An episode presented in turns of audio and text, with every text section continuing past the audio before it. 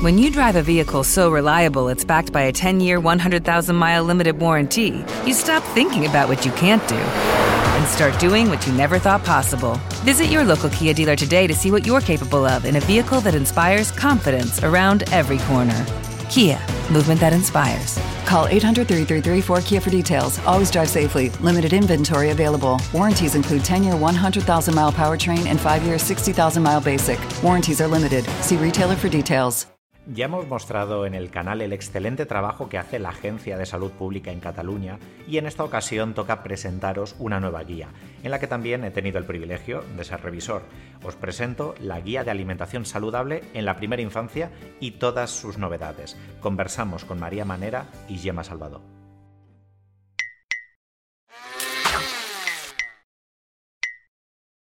Bueno, antes de hablar de novedades, es interesante también uh, insistir en los temas que son importantes y que siguen ¿no? promocionándose en esta, en esta guía. Por ejemplo, pues la, alimentación, la lactancia materna de forma exclusiva durante los primeros seis meses y después complementada con la incorporación de nuevos alimentos, pero mantenida la lactancia hasta que madre y criatura deseen. ¿no? Quizás sí que hacemos más énfasis o nos ponemos un poco más estrictas en relación, por ejemplo, a la limitación del consumo de alimentos ultraprocesados, ¿no? dirigidos al público infantil, y quizá también en, en cuanto a la limitación de, de, los alimentos de origen animal, en concreto las carnes, y sobre todo muy concretamente con las cantidades a servir. ¿no? Y seguimos proporcionando una tabla con gramajes ¿no? recomendados para esta etapa de los alimentos proteicos, y esta vez lo hemos uh, incorporado como una novedad unas fotografías que ilustran estos gramajes, para que la población igual se, haga, se le haga más fácil entender que entendemos por 30 gramos. Entonces conseguimos a, a, través de la Universidad de Barcelona poder ir a hacer unas fotografías en directo de productos y bueno, es una pequeña referencia que queda dentro de la guía y que puede ayudar un poco tanto a los profesionales como a las familias a identificar y decir, bueno, este es el trocito, ¿no? De hecho, en, las novedades en propiamente vienen de demandas muchas veces de, de profesionales, ¿no? De la educación, de la salud, etcétera, que nos dicen, ostras, pues la guía igual podría incorporar este otro mirada o este otro tema, ¿no? Y este tema de, de, ilustrar los gramajes fue una de las demandas. Pero fuera de las encuestas nutricionales prácticamente no se ha utilizado.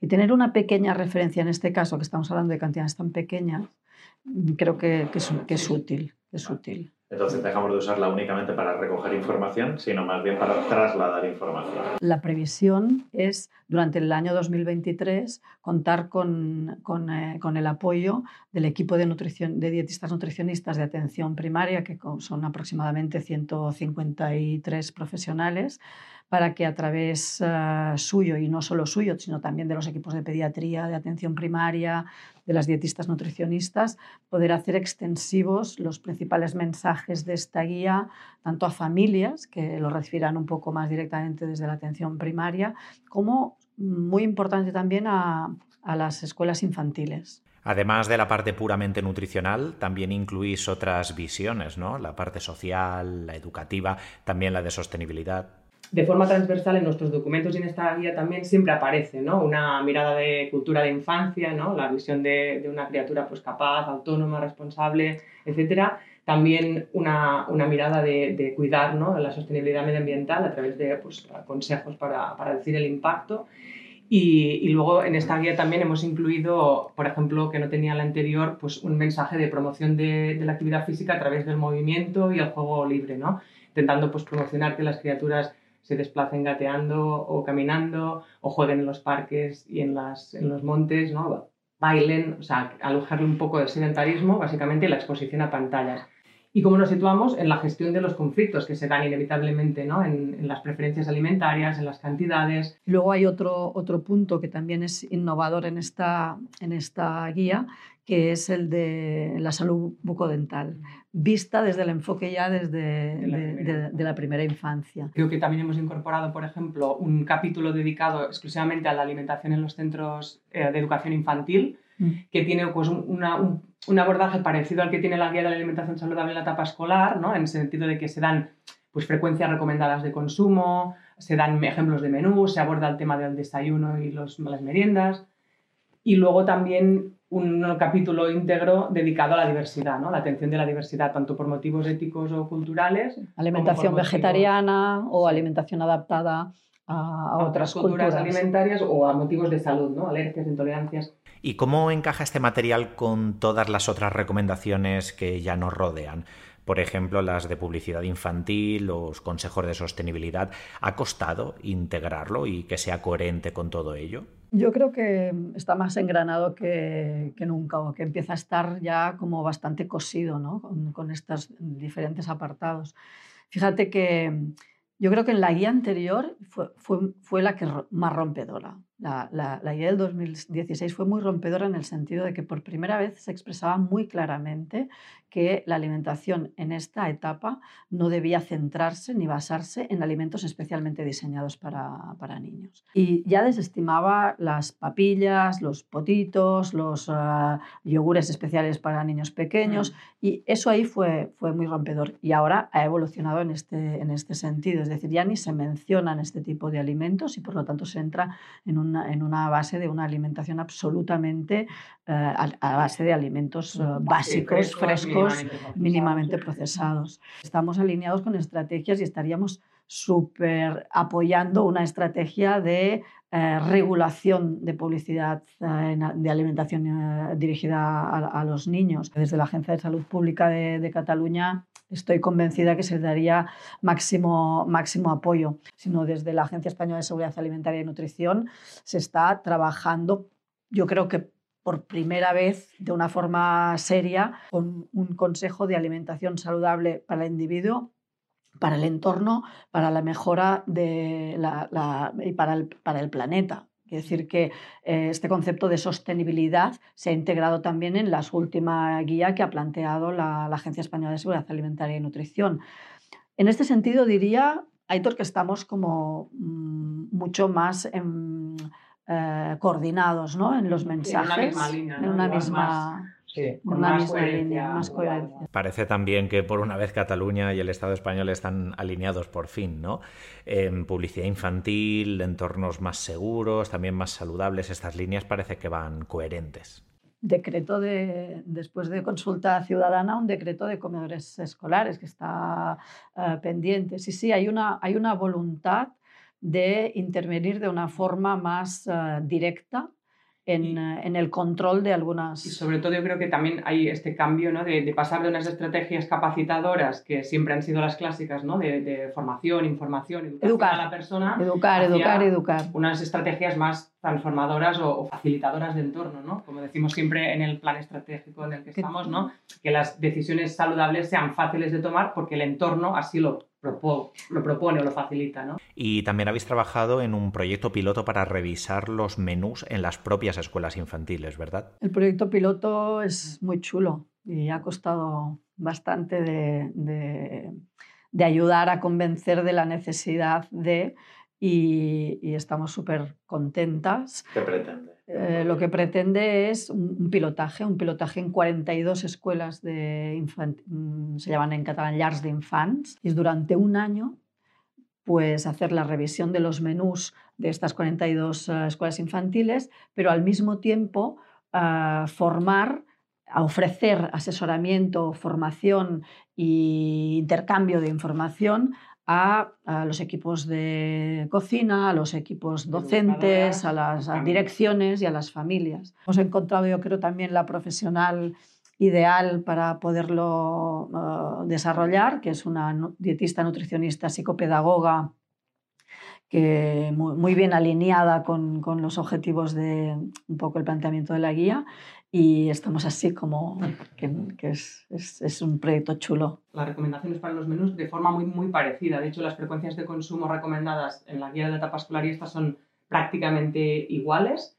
Y, y, el abordaje que difiere es un poco en relación, por ejemplo, a, a qué formato de, de, alimentos se ofrecen, es decir, pues el triturado versus el, el sólido, cómo aplicar ¿no? la alimentación complementaria a demanda en estos espacios, como prácticas típicas de las escuelas infantiles, como por ejemplo el registro de lo que las criaturas han comido, ¿no? cómo se transmite esta información a las familias, qué genera, qué no posibilita y qué sí. O sea, un poco de reflexión más allá de lo dietético y nutricional, porque en esta etapa también ¿no? es súper trascendente.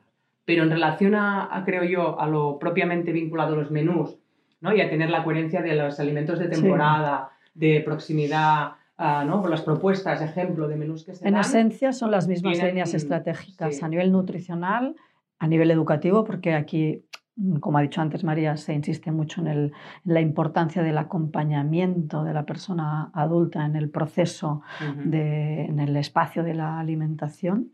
Y mm, básicamente son mm, muy, acordes. Cada vez nos complicamos más la vida, Héctor, porque en esta, en esta ocasión han habido 75... No, 78 personas que han participado en la revisión de la guía de, entidad, de, entidades muy distintas. Siempre decimos que, es normal que haya visiones diferentes e intereses diferentes porque al final los objetivos que perseguimos nosotras y los que persiguen otras entidades, sociedades, no son los mismos. Pero bueno, ahí está nuestro trabajo de posicionarnos en lo que buscamos nosotras y en negociar ¿no? si las aportaciones que se dan pues tienen cabida. Diría que no hay mejor manera de experimentar el resultado de un producto amplio, holístico, integral, tal, que el trabajar con multitud de visiones distintas, siempre todas que tengan una base de un criterio. Pero claro, tenemos siempre la base de una evidencia científica, ¿no? de, un, de una búsqueda bibliográfica que nos da un soporte y un apoyo para ir justificando ¿no? este que sí, que no. Me refiero que no solo tenemos en cuenta lo que opina tal persona que es experta en su ámbito, sino también pues, el, respaldo de una base, de un cuerpo de evidencia que dices, bueno, pues de aquí ¿no? No, no podemos tampoco desplazarnos mucho. Pero ahí las, las educadoras de escuelas infantiles nos dijeron que veían como una necesidad que se tratara de los menús, que se tratara de cómo fomentar la lactancia materna en las escuelas infantiles, de cómo aplicar la alimentación complementaria de demanda ahí. Esto, por ejemplo. Luego también nos dijeron la necesidad de traducir el tríptico, ¿no? que era una herramienta mucho más ah, adecuada para familias, que esto lo veían más la, la guía la ven como una, como una herramienta para profesionales, y es cierto, es decir, esto tiene 80 páginas, lo van a leer algún tipo de familia, algún tipo de, padres y madres, pero no, no, está dirigido a la población en general.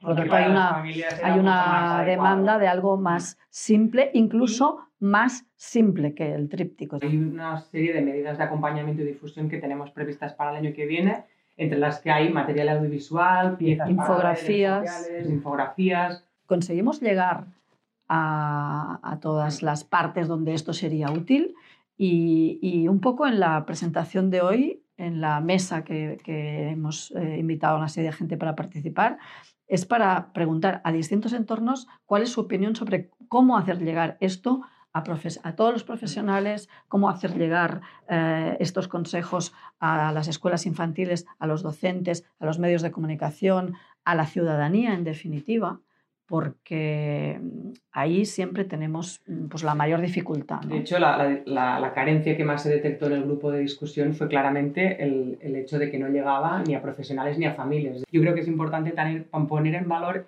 cómo hemos cuidado y cómo hemos ah, trabajado el tema de, de, las imágenes, la estética y el diseño de la guía, ¿no? porque por primera vez casi todas las fotos que aparecen son fotos de personas reales, no son de modelos ni de bancos de imágenes, ¿no? son criaturas, son familias, son madres, ¿no? Son, que son reales y eso también yo creo que ha sido muy importante para darle este valor de realismo y de diversidad, ¿no?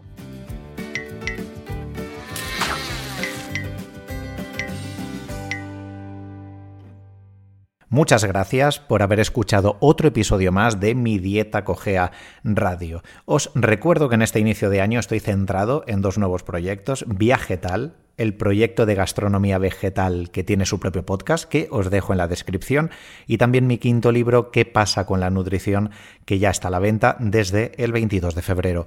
En él analizo las grandes polémicas y controversias de la nutrición actual y acabo recopilando todo el lío que hay con el ayuno intermitente, con las dietas keto con las low carb, con la dieta paleo, con el veganismo, con los ultraprocesados. Todos estos melones los abrimos en este nuevo ensayo. Lo podéis descargar en diferentes plataformas y también encargar a librerías, para así poner pues un poco de orden en todas estas corrientes, conociendo los pros, los contras, pero sobre todo para que seáis capaces de escoger de una manera más informada. Nos vemos en el próximo programa. Hasta luego.